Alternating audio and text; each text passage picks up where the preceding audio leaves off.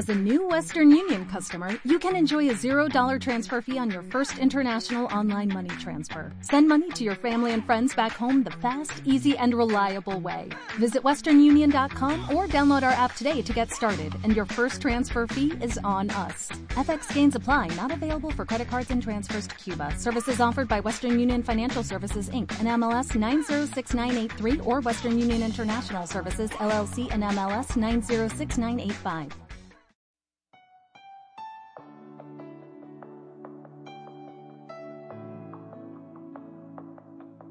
Hermanos en la fe, reciban un fraternal saludo. Les comparto la prédica del pastor Joaquín Barrau, correspondiente al domingo 3 de febrero de 2019.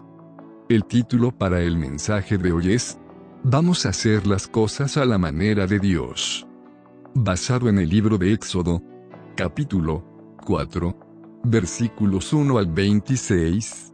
Pastor Joaquín, adelante por favor. Hemos estado viendo en las semanas anteriores, a excepción del domingo pasado, algo del Éxodo. Hemos visto hasta el capítulo 3 de Éxodo y hemos encontrado, o más bien hemos dejado a Moisés conversando con Dios en una situación desagradable. Porque por supuesto siempre el hecho de encontrarse con Dios es maravilloso. Él tuvo esa visión de la zarza que ardía pero no se consumía y está conversando con Dios y Dios le habla y le dice, te voy a enviar a Egipto, pero Moisés se, se rehúsa. Y todo el capítulo 4 continúa esa conversación que no es agradable en realidad porque vemos la insistencia de Dios y también la reticencia de Moisés al no querer aceptar la comisión que Dios le está dando. Capítulo 4. Entonces Moisés respondió diciendo, He aquí que ellos no me creerán, ni oirán mi voz, porque dirán, no te ha aparecido Jehová. Es decir, van a cuestionar esto que estoy experimentando ahora y que es la base sobre la cual yo voy a querer llamarles. Y Jehová dijo, ¿qué es eso que tienes en tu mano? Y él respondió, una vara. Él le dijo, échala en tierra. Y la echó en tierra y se hizo una culebra, y Moisés huía de ella. Entonces dijo Jehová a Moisés, extiende tu mano y tómala por la cola. Y él extendió su mano y la tomó y se volvió vara en su mano. Por esto creerán que se te ha aparecido Jehová, el Dios de tus padres, el Dios de Abraham, Dios de Isaac y Dios de Jacob. Le dijo además Jehová, mete ahora tu mano en tu seno. Y él metió la mano en su seno, y cuando la sacó, he aquí que su mano estaba leprosa como la nieve. Y dijo, vuelve a meter tu mano en tu seno. Y él volvió a meter su mano en su seno, y al sacarla de nuevo del seno, he aquí que se había vuelto como la otra carne. Si aconteciere que no te creyeren ni obedecieren a la voz de la primera señal, que creerán a la voz de la postrera. Y si aún no creyeren a estas dos señales, ni oyeren tu voz, tomarás de las aguas del río y las derramarás en tierra. Y se cambiarán aquellas aguas que tomarás del río y se harán sangre en la tierra. Entonces dijo Moisés a Jehová, Ay Señor, nunca he sido hombre de fácil palabra, ni antes ni desde que tú hablas a tu siervo, porque soy tardo en el habla y torpe de lengua. Y Jehová le respondió, ¿quién dio la boca al hombre? ¿O quién hizo al mudo y al sordo, al que ve y al ciego? ¿No soy yo Jehová? Ahora pues ve, y yo estaré con tu boca, y te enseñaré lo que hayas de hablar. Y Moisés dijo, ay Señor, envíate ruego por medio del que debes enviar. Quiero parar ahí un momento. Esta conversación todos ustedes, yo supongo, ya la han leído, la han escuchado y algunos hasta ya han oído predicar de ella. Es un pasaje bastante conocido. Ah, así que no vamos a pasar mucho tiempo en todo esto. Pero, sin duda, algunos de nosotros nos identificamos con Moisés. Y junto con él podemos decir, no tengo facilidad para hablar más bien tengo dificultades. Soy un poco tartamudo o mi, mi forma de hablar no es tan amena, no es atractiva, nunca he sobresalido en esto. ¿Cómo pues me vas a enviar a mí? Soy deficiente. Pero luego Moisés se atreve a decirle a Dios otra cosa. Envíate ruego por medio del que debes enviar. Y eso a mí ya me parece un atrevimiento. Moisés le está mostrando a Dios que se está equivocando con él. Pero esto, sin duda más que todo, muestra el estado de ánimo en el que se encontraba Moisés y la poca intención que tenía de obedecer, debido a qué. Ahora recordemos, Moisés ha pasado la gran parte de su vida en el palacio del faraón, a uno de los príncipes de Egipto, con todas las ventajas. Antes de llegar los 40 años, siendo ya el mayor, reconoció que él era hebreo y vio la condición de su pueblo, del pueblo hebreo, y se identificó con él. Hebreos, la epístola a los Hebreos, nos cuenta que Moisés voluntariamente escogió el, la vergüenza de ser de un pueblo oprimido, en una condición inferior, y rechazó a los egipcios. ¿Por qué? ¿Qué ventaja tenía al ser egipcio? Muchas, porque no era un egipcio más, era un príncipe. ¿Y qué ventaja tenía de ser hebreo o israelita? Había algo diferente en lo, en lo básico. Y es que el pueblo de Israel contaba con la esperanza de las promesas de Dios. Y eso está mencionado, eso está implícito en el nombre que se le da a Dios. Es el Dios de Abraham, de Isaac y de Jacob. Es decir, el Dios de las promesas. Y Moisés había escuchado de eso. Y dice que prefiere identificarse con ello. Pero Después de ese momento, porque es, es poco tiempo, que él trata de incorporarse entre los hebreos, entre los israelitas, y luego mata al egipcio cuando ve que está abusando de uno de sus hermanos y tiene que escapar de Egipto. Pasa luego 40 años en el desierto. Algunos dicen 40 años Moisés se hizo. Y durante 40 años se deshizo. Después de estos otros 40 años en el desierto, todas sus ínfulas, sus ánimos ah, se han perdido. Él se siente una persona ya mayor y acabada. Siente que realmente no vale la pena emprender nada más. ¿Qué hagan los jóvenes? ¿No es eso lo que dicen tantos adultos? ¿Qué hagan los jóvenes? A mí me parece que eso raya con la blasfemia. Porque cada vez que estamos rechazando la encomendación de Dios, estamos indirectamente sugiriendo que Dios está equivocando.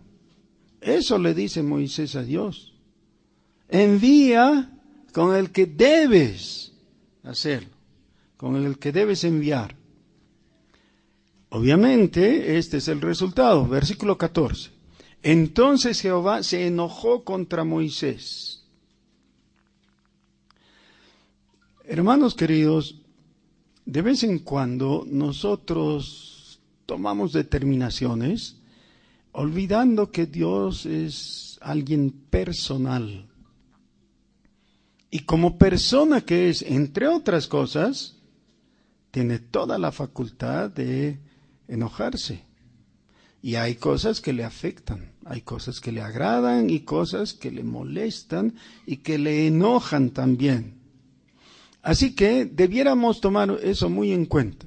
Si alguien quisiera profundizar en este tema, lo que bien podría hacer es leer con atención la, el libro del profeta Oseas, a donde se nos dice cosas tan impactantes como que por la conducta de nosotros, Dios llora. Todos estamos familiarizados con el hecho de que Jesús lloró ante la tumba de, su amigo Lázaro, ¿no? Pero en Oseas se nos dice que Dios llora por nosotros. Así que no podemos ocultarnos detrás de ese velo de la impersonalidad, porque Dios es alguien personal, que se acerca a nosotros y nos sonríe, pero que también puede molestarse y enojarse con nuestra conducta. Entonces Jehová se enojó contra Moisés y dijo, ¿no conozco yo a tu hermano Aarón, levita, y que él habla bien? Y he aquí que él saldrá a recibirte, y al verte se alegrará en su corazón. Tú hablarás a él, y pondrás en, tu, su boca las palabras, y yo estaré con tu boca y con la suya, y os enseñaré lo que hayáis de hacer y él hablará por ti al pueblo. Él te será a ti en lugar de boca, y tú serás para él en lugar de Dios. Y tomarás en tu mano esta vara con la cual harás las señales. Es muy interesante que Moisés y David eran pastores e hicieron proezas sin contar con celulares ni tablets, ni la nube, ni nada de eso. ¿Qué tenían a su favor? Instrumentos muy sencillos. Una vara, una onda. ¿No? La, la de David era onda, ¿no? La de Moisés, Yamaha. era, era una vara de palo. Eso es lo que tienen. Pero Dios no va a cambiar su instrucción, su requerimiento, su misión. Hermanos queridos, haciendo un pequeño paréntesis útil, les ruego que saquen su tarjetita. Todos ustedes han recibido una tarjetita, ¿se acuerdan? ¿Sí? Que el hermano César ha tenido la bondad, de prepararla, está bien bonita. A un lado tenemos los versículos que nos llevan al conocimiento básico de la razón por qué hacer lo que vamos a hacer con la tarjetita. Y al otro lado tenemos el logo y la dirección de nuestra iglesia, pero en la parte cortita, chiquita. Ahí tenemos algo que dice yo y tiene que figurar tu nombre. Ruego a Dios por, y ahí debías anotar el nombre de una persona que por ahora es un impío, es decir, alguien sin Dios. Pero rogamos por él para que se convierta y llegue a ser un piadoso. ¿Quién no tiene la tarjetita? Y la hermanita Gisela, tan generosa y bondadosamente nos va a ayudar. Los que no tengan, reciban ahora y no la pierden. Úsenla como marcador en sus Biblias. Y aún los que han perdido, esta vez vamos a tener paciencia y les vamos a dar otra. Ya pueden pedir otra. Pero esta vez recibanla, anoten y no pierdan. ¿Qué es lo que hay que anotar? Entonces, en la parte alta, su nombre personal. Yo, Joaquín, mi nombre, gracias. Ruego a Dios por y ahora mismo. Si no tienen un bolígrafo, préstense de la persona de al lado. Siempre hay alguien civilizado que tiene un bolígrafo, como yo.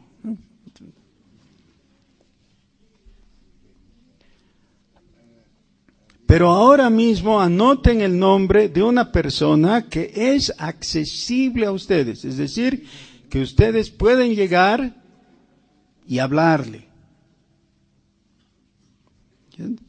Entonces, mejor si no está en el exterior del país, ¿no?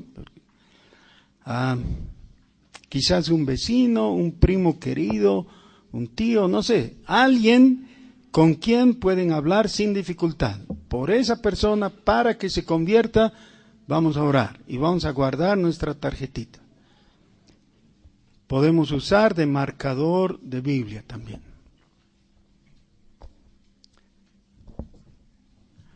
También, si no quieren hacer eso, le podríamos decir, Señor, manda que escriba el que debe escribir, yo no. Pero ¿qué va a pasar si hacemos eso? Dios se va a enojar. Claro, eso es lo que dice. Dios se va a enojar. Muy bien. Hasta aquí tenemos la encomendación y luego el texto sí. Les ruego que sigan con sus Biblias abiertas en Éxodo capítulo 4, versículo 18. Así se fue Moisés y volviendo a su suegro Jetro le dijo, iré ahora y volveré a mis hermanos que están en Egipto para ver si aún viven. Y Jetro dijo a Moisés, ve en paz. Dijo también Jehová a Moisés en Madián, ve y vuélvete a Egipto, porque han muerto todos los que procuraban tu muerte. Entonces Moisés tomó su mujer y sus hijos, y los puso sobre un asno y volvió a tierra de Egipto. Tomó también Moisés la vara de Dios en su mano. Y dijo Jehová a Moisés, Cuando hayas vuelto a Egipto, mira que hagas delante de Faraón todas las maravillas que he puesto en tu mano pero yo endureceré su corazón, de modo que no dejará ir al pueblo. Y dirás a Faraón, Jehová ha dicho así, Israel es mi hijo, mi primogénito. Ya te he dicho que dejes ir a mi hijo, para que me sirva, mas no has querido dejarlo ir. He aquí yo voy a matar a tu hijo tu primogénito. Amén. Tenemos en esta parte, desde el versículo 18 hasta aquí al 23, un resumen de la encomendación. Es, es en pequeño todo lo que ya antes ha mencionado. ¿Qué es eso?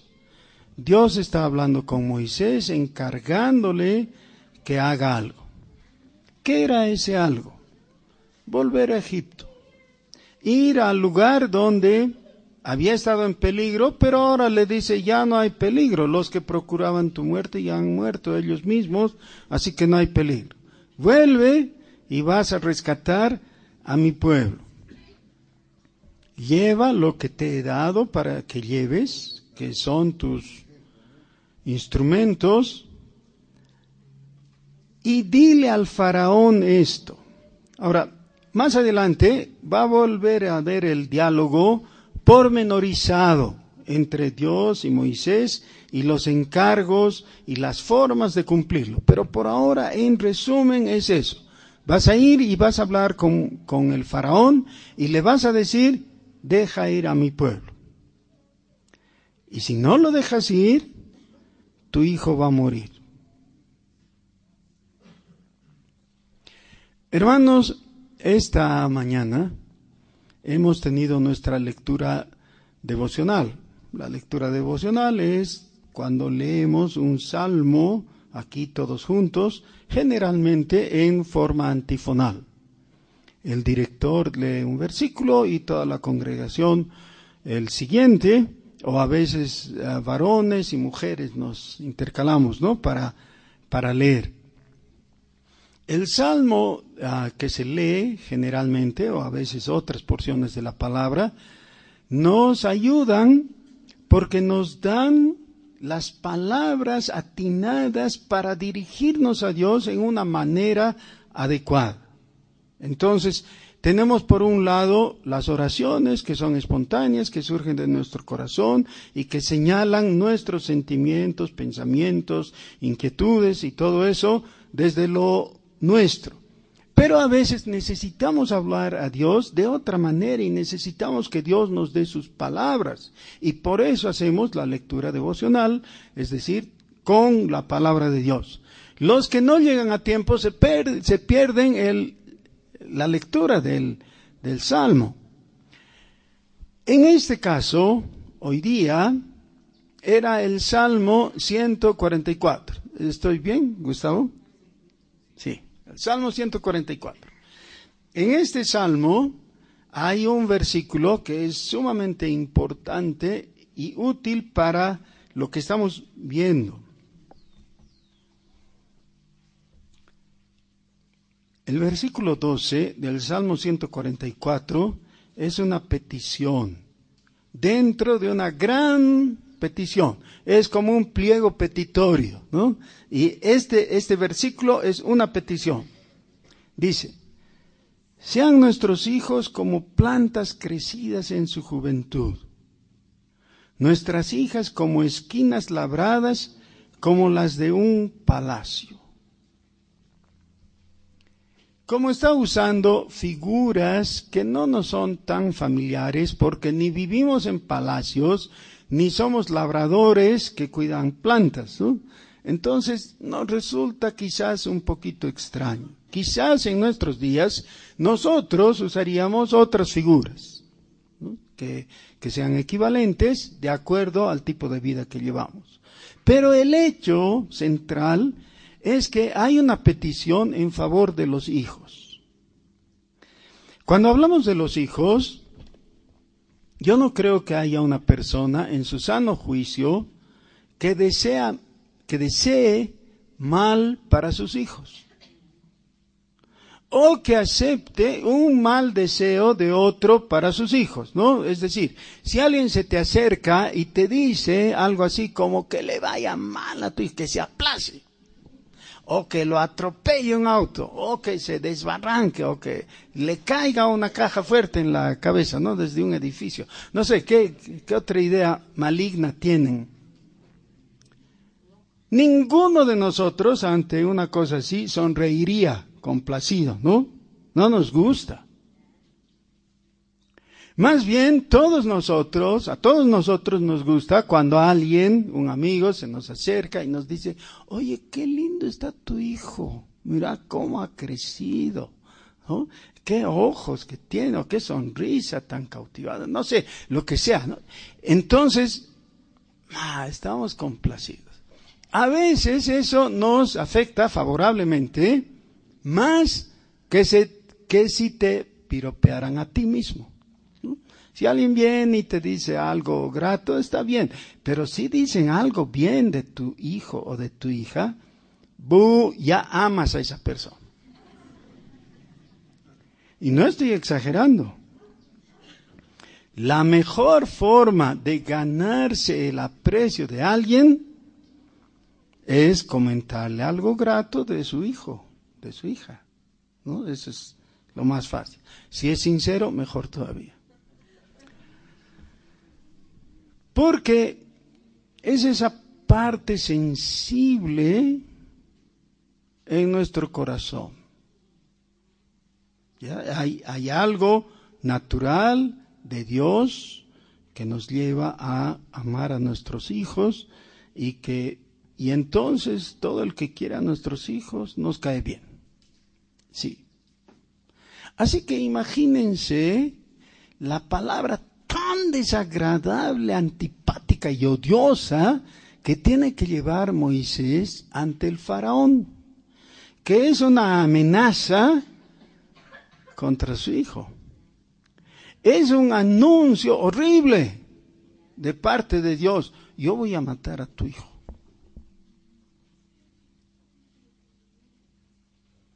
Claro, es todo el, motivo necesario como para que el faraón quiera matar a Moisés. Por favor, pongamos atención a lo que está diciendo Dios. Dirás a Faraón, versículo 22, Jehová ha dicho, ha dicho así, Israel es mi hijo mi primogénito. Yo te he dicho que dejes ir a mi hijo para que me sirva, mas no has querido dejarlo ir. He aquí yo voy a matar a tu hijo, tu primogénito.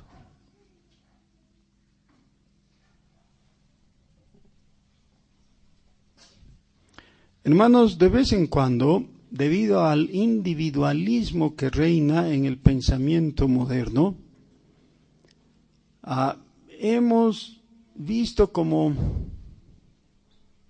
como correcto que la relación con Dios es algo solamente individual, que tiene que ver con la vida privada.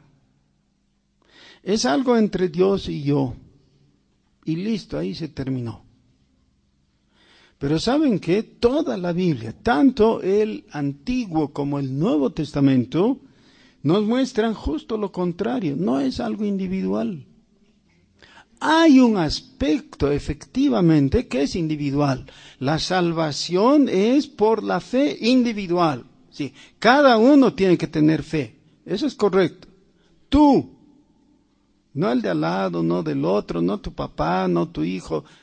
Todo, eso es correcto, pero no te sirve. La fe de tu hijo no te sirve, la fe de tu padre no te sirve respecto a tu destino eterno. Tú tienes que tener fe. Tú tienes que abrir tu corazón a Jesucristo. Eso es muy importante. Pero no se termina ahí la vida cristiana. A partir de eso, Tú eres incorporado en el cuerpo de Cristo. Eres incorporado en esa comunión de los santos y llegas a ser parte o ciudadano del reino de los cielos. Con ciudadano con los santos. Es más, el apóstol Pablo usa la figura de que cada uno de nosotros se constituye en un órgano una parte del cuerpo de Cristo. Entonces, imagínense un hígado discutiendo con un riñón, ¿no? ¿Cuál es más parte tuya? No, es un órgano y, el otro órgano. Ambos, y junto con el estómago y el corazón y todo lo demás, son o constituyen tu ser, tu cuerpo físico. Esa es la figura de la iglesia. No hay vida cristiana fuera de la comunidad de fe. La iglesia local es una comunidad de los que creen en Jesucristo y que, y que practican ciertas cosas como por ejemplo el cuidado mutuo y la preocupación y el servicio el uno con el otro, pero recibimos de una vertiente el pensamiento humanista, individualista, que nos dice, no, yo solito nomás. Pero necesitamos recibir de Dios el conocimiento. No, no estoy solito, ahora tengo hermanos. Y es en base a eso que Dios le habla a Moisés y le dice, tienes que ir a rescatar a tu pueblo, que es mi hijo, al que yo amo. De nuevo, necesitamos ver al pueblo de Dios en nuestros días, la iglesia de Jesucristo, ese es el pueblo de Dios, y recordar que ese es el objeto del amor de Dios. De nuevo, el pueblo de Dios es objeto del amor de Dios. Así que si preguntamos a quién ama Dios, ¿cuál es la respuesta? A su pueblo. Claro, a su pueblo. ¿Y cómo lo llama Dios? Dice, mi hijo y aclara mi primogénito. Primogénito, ah, por el valor de las palabras, significa el primero en nacer. Pero tiene un uso secundario que es aplicado no solo en el Antiguo, sino en el Nuevo Testamento también, que significa heredero. El primogénito era el heredero, pero a veces el primogénito no heredaba. Ya habían hombres que tenían hijos diversos en diversas mujeres, porque antes había poligamia y otras cosas raras, pero era el hijo de la esposa, el primer hijo de la esposa, el que heredaba, como en el caso de Abraham. Abraham primero tuvo a Ismael, pero Ismael no fue heredero. Eh, Ismael fue quitado más bien del, clan, de la, de la, tribu, sacado, y el que heredó fue Isaac. Él fue el heredero. Ahora, Dios está haciendo la aclaración. Israel es mi hijo, pero no solo mi hijo, es mi heredero y tú lo tienes como tu esclavo. Cuidado. Y no lo dejas ir. Bueno, atente a las consecuencias. Yo voy a matar a tu hijo. Algunas personas prefieren pensar no, pero Dios no es así, ¿no? E, ese es el Dios del Antiguo Testamento. En el Nuevo Testamento Dios es amor y actúa diferente. No, un momentito. Nosotros no le vamos a decir a Dios cómo tiene que ser. Dios es como es. Nosotros recibimos la información por la Biblia de cómo es Dios. Y no tenemos que juzgar a Dios de si obra bien u obra mal. Él obra bien siempre, pero a veces nosotros no lo comprendemos. Ahora nos permite saber lo que está ocurriendo. A continuación ocurre algo que yo espero que nos lleve a meditar profundamente. Desde el versículo 24. Y aconteció en el camino que en una posada Jehová le salió al encuentro y quiso matarlo. Tengo la impresión que leí mal. ¿Leí mal? Leí bien. Pero parece increíble, ¿no? ¿Qué está diciendo el texto? Otra vez, aconteció en el camino que en una posada Jehová le salió al encuentro. ¿A quién? A Moisés, claro. Y quiso matarlo. Acaba de darle una misión. Le está encargando la obra más gloriosa del Antiguo Testamento en cuanto a los hombres, ¿no? Redimir al pueblo de Israel de su estado de esclavitud. No hay una labor tan ah, sobresaliente como esa. Y, le, le encarga ¿Y ahora quiere matarlo? ¿Por qué? Entonces, Séfora tomó un pedernal afilado y cortó el prepucio de su hijo y lo echó a sus pies, diciendo, a la verdad, tú me eres un esposo de sangre.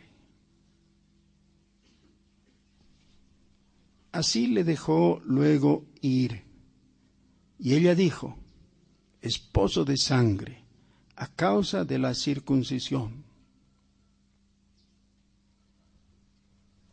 Y luego ese chispazo se muere y no vuelve a, hablarse de eso. ¿Qué es esto? Si ustedes ponen atención, al terminar el versículo 23, fácilmente podíamos pasar al versículo 27 y no notaríamos que ahí falta nada, aparentemente. ¿Qué es esto?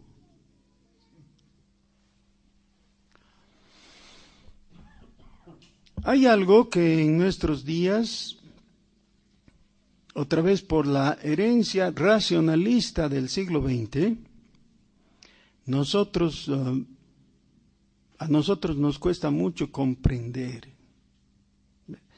La comprensión de algunos hechos se hace muy difícil porque cada uno reflexiona sobre las cosas de acuerdo a su propio trasfondo.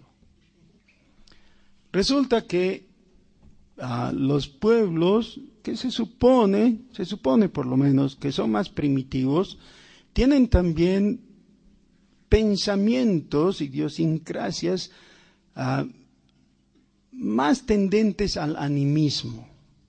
Entonces, ah, tienden a pensar en términos mágicos.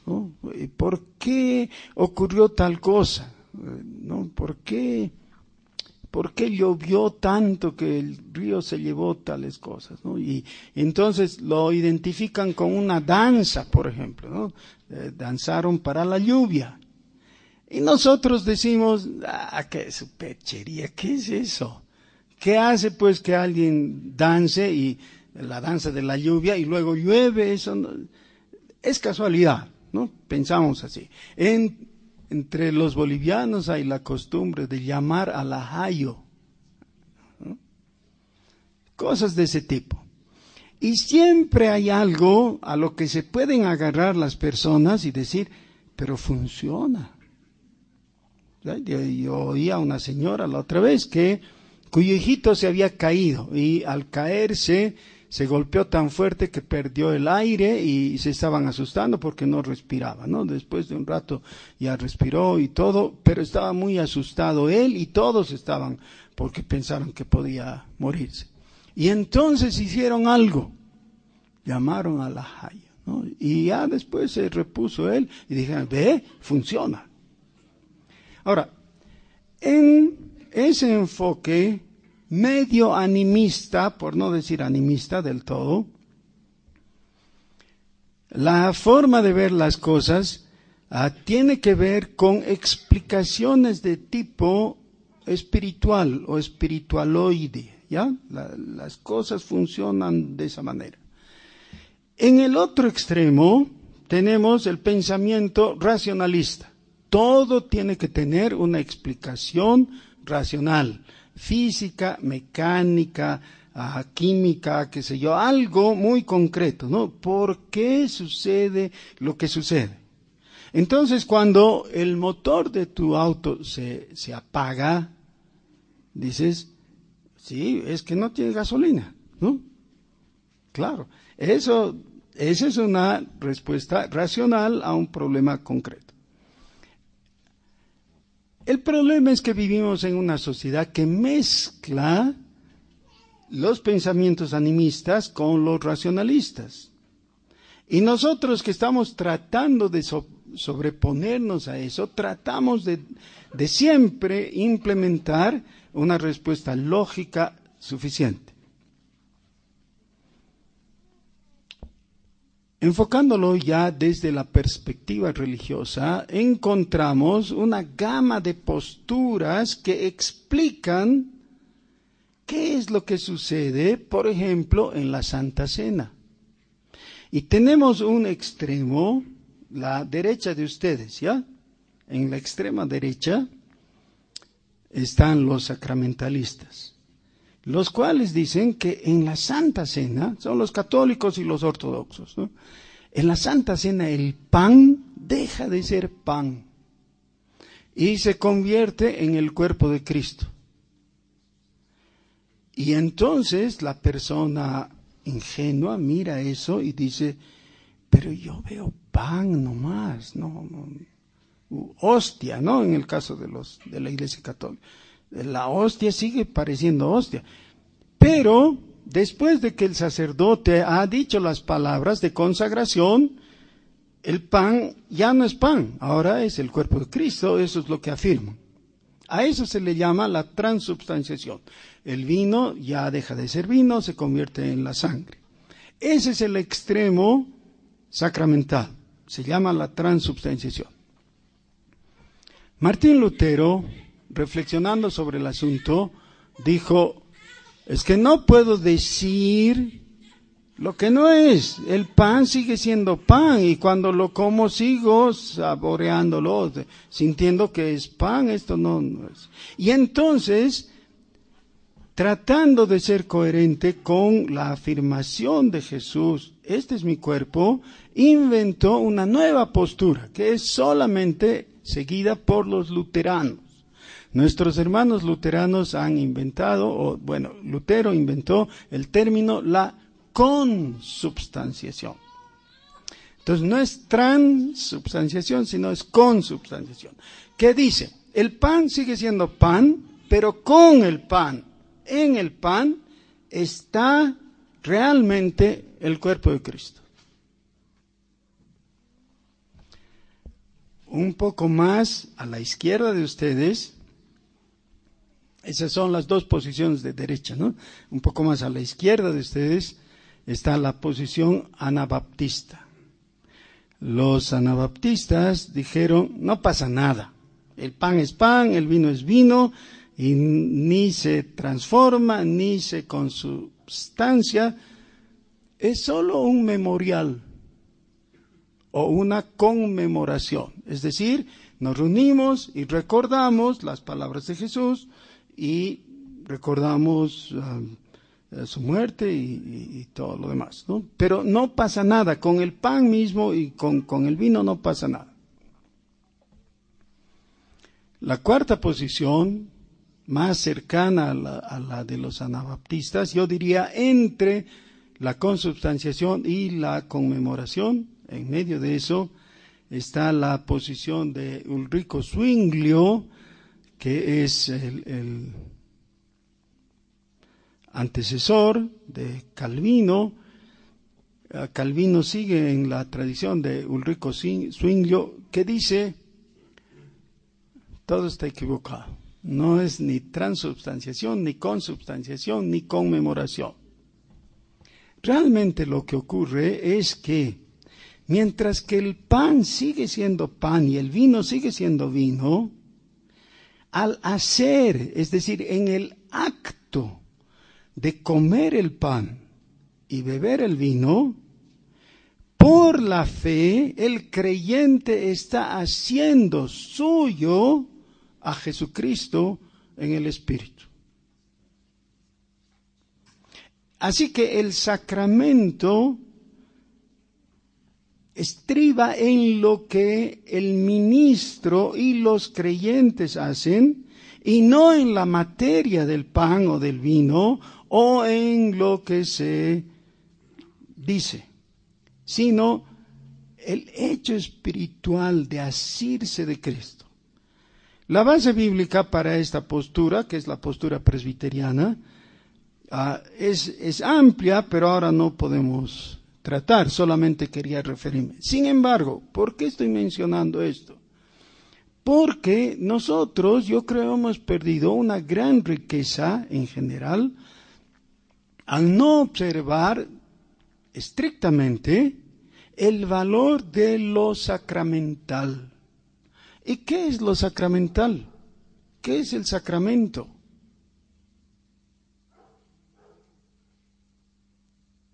¿Qué es?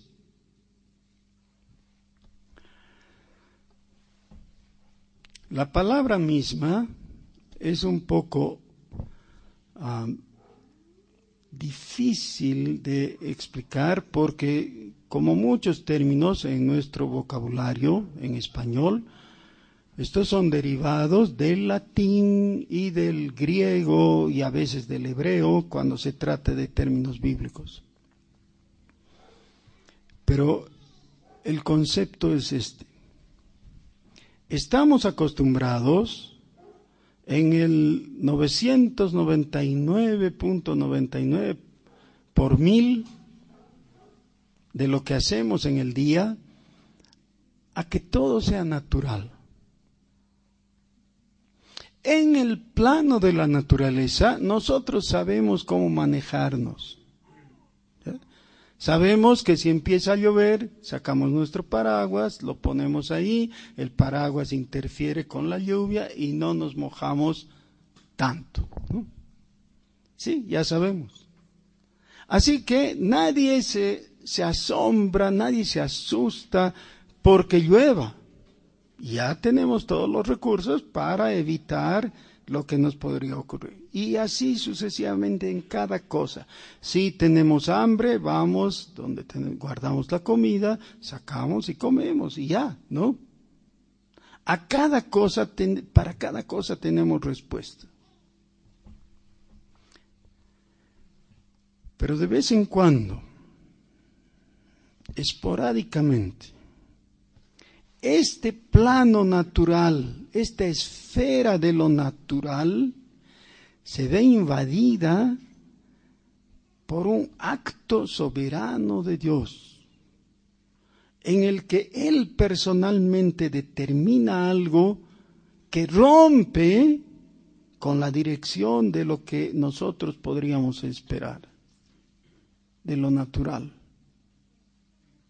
Y en ese momento ocurren cosas como el viernes en la noche, en la célula estamos, estábamos viendo, Pedro le dice a Jesús, permíteme que yo vaya a ti caminando sobre el agua.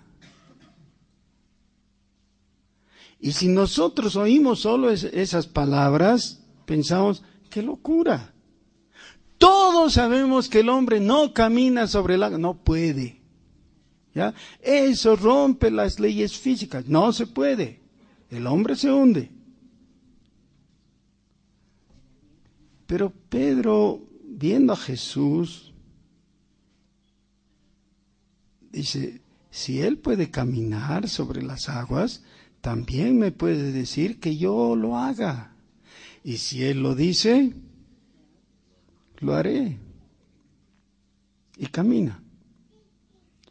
Claro, poco le dura la fe, pero yo prefiero una fe cortita que experimenta algo a no tener fe, ¿no? Por lo menos algunos pasos habrá dado sobre el agua caminando y entonces sabe que no todo responde a leyes naturales solamente que hay algo más allá, que Dios es real y que Él entra en medio de nuestra realidad y que obra poderosamente y nos sorprende. Y esos actos son esencialmente sacramentales. Ahora, hasta ahí no hay tanto problema porque lo que enfaticé es que son actos soberanos de Dios. Y entonces ya no nos preocupa porque eso depende de Dios. Pero hay un paso más adelante, porque dentro de eso, en el mismo carácter, de vez en cuando Dios nos dice algunas cosas, como esta. Nos dice, si alguno de ustedes está enfermo, estoy, estoy leyendo en mi mente, ¿ya? Santiago capítulo 5. Si alguno de ustedes está enfermo, llame a los ancianos Y los ancianos le ungirán con aceite y le, le impondrán las manos. Y entonces se muere el enfermo. Esa es la extrema unción. ¿Para qué reciben la extrema unción en, en el ritual católico romano?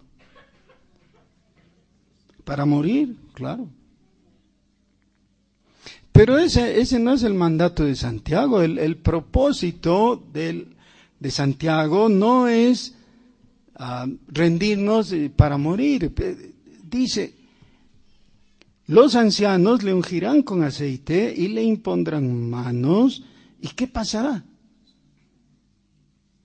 Y el enfermo vivirá.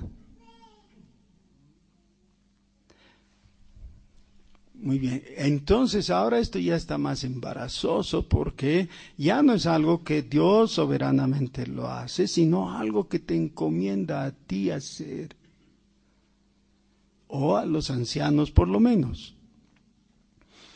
En el mismo carácter, en la comisión inicialmente dada por el Señor Jesús a sus apóstoles, les dice, vayan y prediquen el Evangelio y sanen enfermos y resuciten muertos y echen fuera demonios. Que un ratito, un momento, ¿a quién le estás diciendo que, que podamos resucitar muertos y sanar enfermos? Eso no ocurre, dice nuestra mente racionalista. ¿Por qué estoy mencionando todo esto? Porque, saben, a veces somos excesivamente presbiterianos. Y los, estoy aprovechando de decir eso porque está el pastor Eli que es presbiteriano, entonces, a veces somos excesivamente presbiterianos y excesivamente racionalistas. Y aunque no negamos lo sobrenatural, tendemos a no darle demasiada importancia. Pero no se puede predicar el Evangelio sin fe. Cuando tenemos fe y predicamos el Evangelio, tenemos que esperar que ocurran cosas maravillosas. Quiero repetir eso. Cuando obedeces a Dios predicando el Evangelio, tienes que esperar que ocurran cosas milagrosas, maravillosas, que honren a Dios. Porque si vas sin fe, ¿Para qué predicar? Por supuesto, la predicación va en pos de que el pecador se arrepienta y se convierta a Jesucristo. Ese es el milagro más grande. Pero no es lo único. También habrán enfermos que sanen y también habrán muertos que resuciten. A veces quisiera oír un amén. No, muy tímido. Hermanos queridos, esas cosas van a pasar y sin duda. Y yo tengo, ah, con mucho regocijo, lo digo, el privilegio de decir ya he visto todo lo que había que ver, ya he visto, ya he visto muertos resucitar y enfermos sanarse y, montes trasladarse y todo, no me queda nada por... Así que sí, me pierdo por incredulidad de 100% mi, mi culpa. No, no tengo razón para ser incrédulo, tengo razón para ser creyente y soy creyente. Creo en el poder de Dios. No me gusta trivializar eso del poder y, pensar que el poder de Dios se puede manejar como como pelotitas de boligoma, así haciendo prestidigitación o alguna cosa, o malabarismo. No, no, es, es, algo serio. Pero Dios es real y Él está presente y hace maravillas. Y contigo también. Pero tiene el otro lado de la medalla. Dios sale y se opone a Moisés y dice textualmente, quiere matarlo. ¿Por qué? Al fin ya Moisés está obedeciendo, está yendo a cumplir la misión. ¿Por qué? El problema es que Moisés era presbiteriano también. Y parece que no le dio la suficiente importancia al sacramento. Parece ser que cuando nació su primer hijo, él cumplió, según fue enseñado, y lo circuncidó al octavo día. Pero cuando nació el segundo hijo, posiblemente la esposa de Moisés, Séfora, dijo, no, pues, que le va a doler mejor. Y dejó que pase el tiempo y nunca cumplió. Y el segundo hijo de Moisés no estaba circuncidado, que en el equivalente en el Nuevo Testamento sería bautizado. Porque el bautismo es el sacramento de iniciación, así como la circuncisión era en el antiguo pacto el sacramento de iniciación. ¿Por qué no circuncidó a su hijo? Ah, pero ¿qué importa? No es tan relevante. No nos vamos a hacer problema por un detalle así. ¿Sí? A Dios le importa. Él quiere que estés bien identificado, que estés identificado, que tú mismo seas circuncidado en tu corazón, que tu hijo sea circuncidado, es decir, en el modelo del Nuevo Testamento bautizado.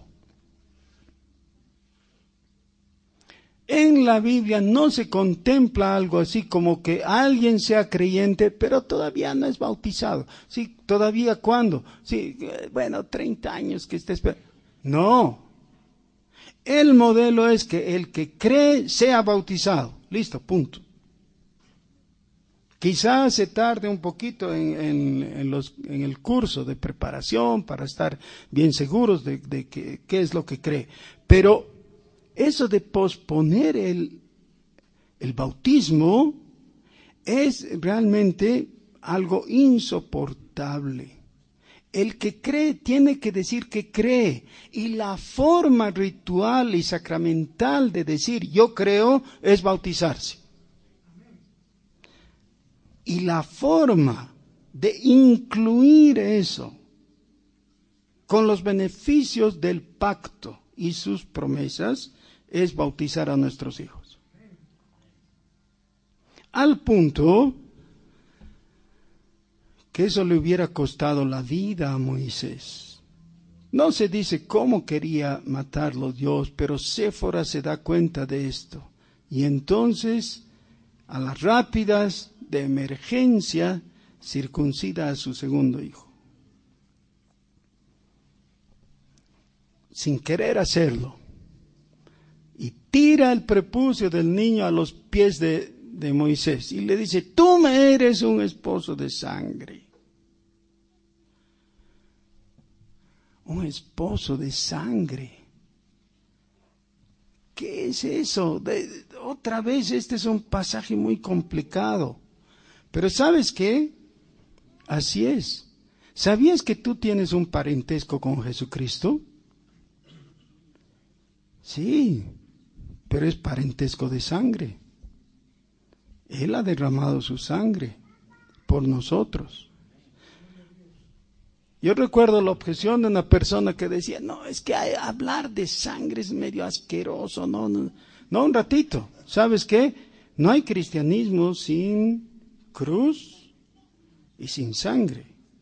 Es la sangre de Jesucristo el precio pagado por nuestros pecados. Así que somos hijos de Dios por la sangre de Jesucristo. Eso es lo que le ha costado. Pero también el vínculo fraternal del uno con el otro entre nosotros es un vínculo de sangre.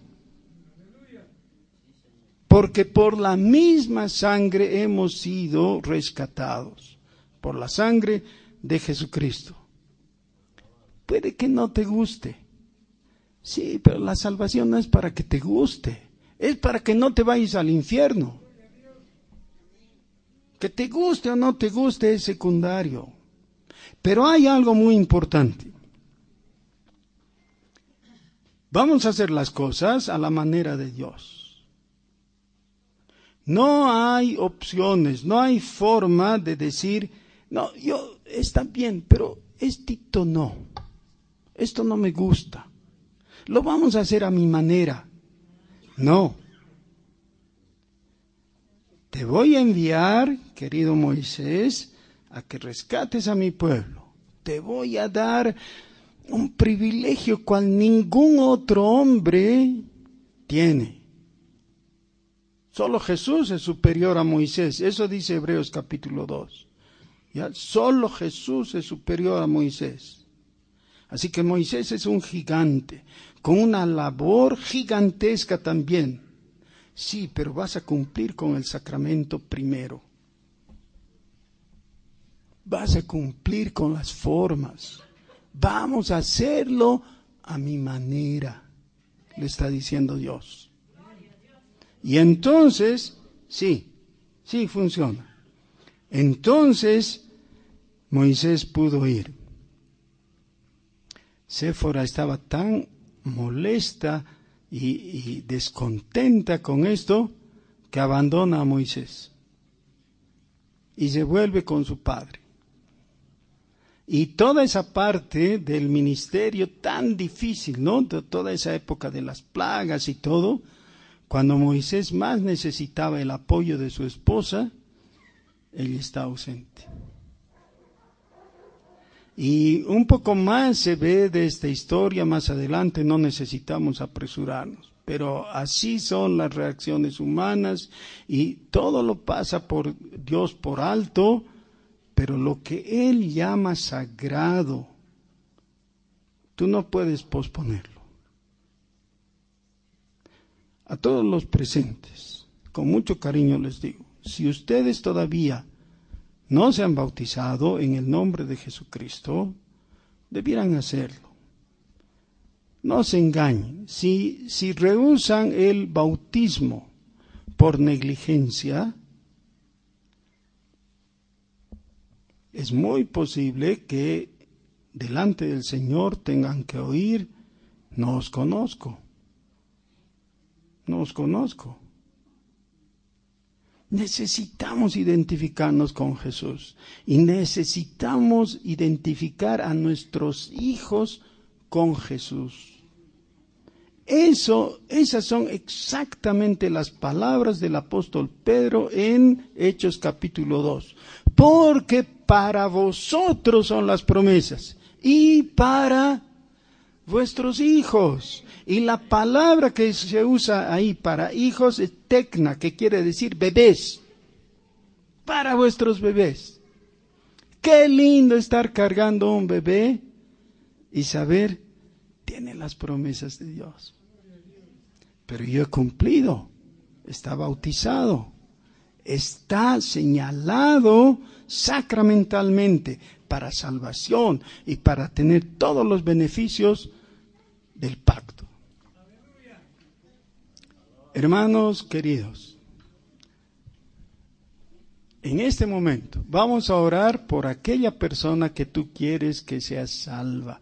Ahí en tu tarjetita. Otra vez, si alguien no tiene la tarjetita, la hermana Giselle está aquí presente y les puede entregar. Hay algunas personas que han llegado recién, también necesitan su tarjetita. Todos debieran tener a fin de que todos tengamos un motivo. Pero en este momento vamos a hacer parejas y vamos a orar por esas personas, por las por cuyo nombre hemos escrito para salvación. Qué lindo después de un tiempo tener al lado una persona y le puedas decir, ¿sabes qué? Cuando tú eres un pagano impío, yo estaba orando por ti para que te salves. Puedes usar palabras más tenues si quieres, ¿no? Más suaves. Pero esa es la idea. Pongámonos de pie y en parejas oramos.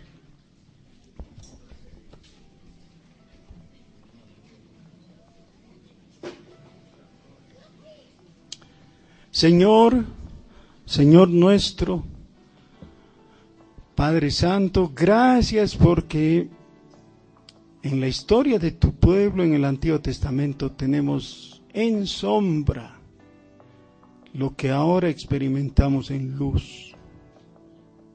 Gracias Señor porque los mismos principios están vigentes y tú todavía quieres que clara y nítidamente nos identifiquemos contigo, con tu salvación, con tu evangelio. Señor, gracias por redimirnos. Nosotros nos unimos al salmista en el Salmo 144 y te pedimos por nuestros hijos y nuestras hijas. Te pedimos también por la persona cuyo nombre hemos escrito en la tarjetita para salvación, para que conozca de tu amor, para que reciba a Jesucristo en su corazón. Señor, rogamos que tu luz llegue a esta persona. En el nombre de Jesús. Amén.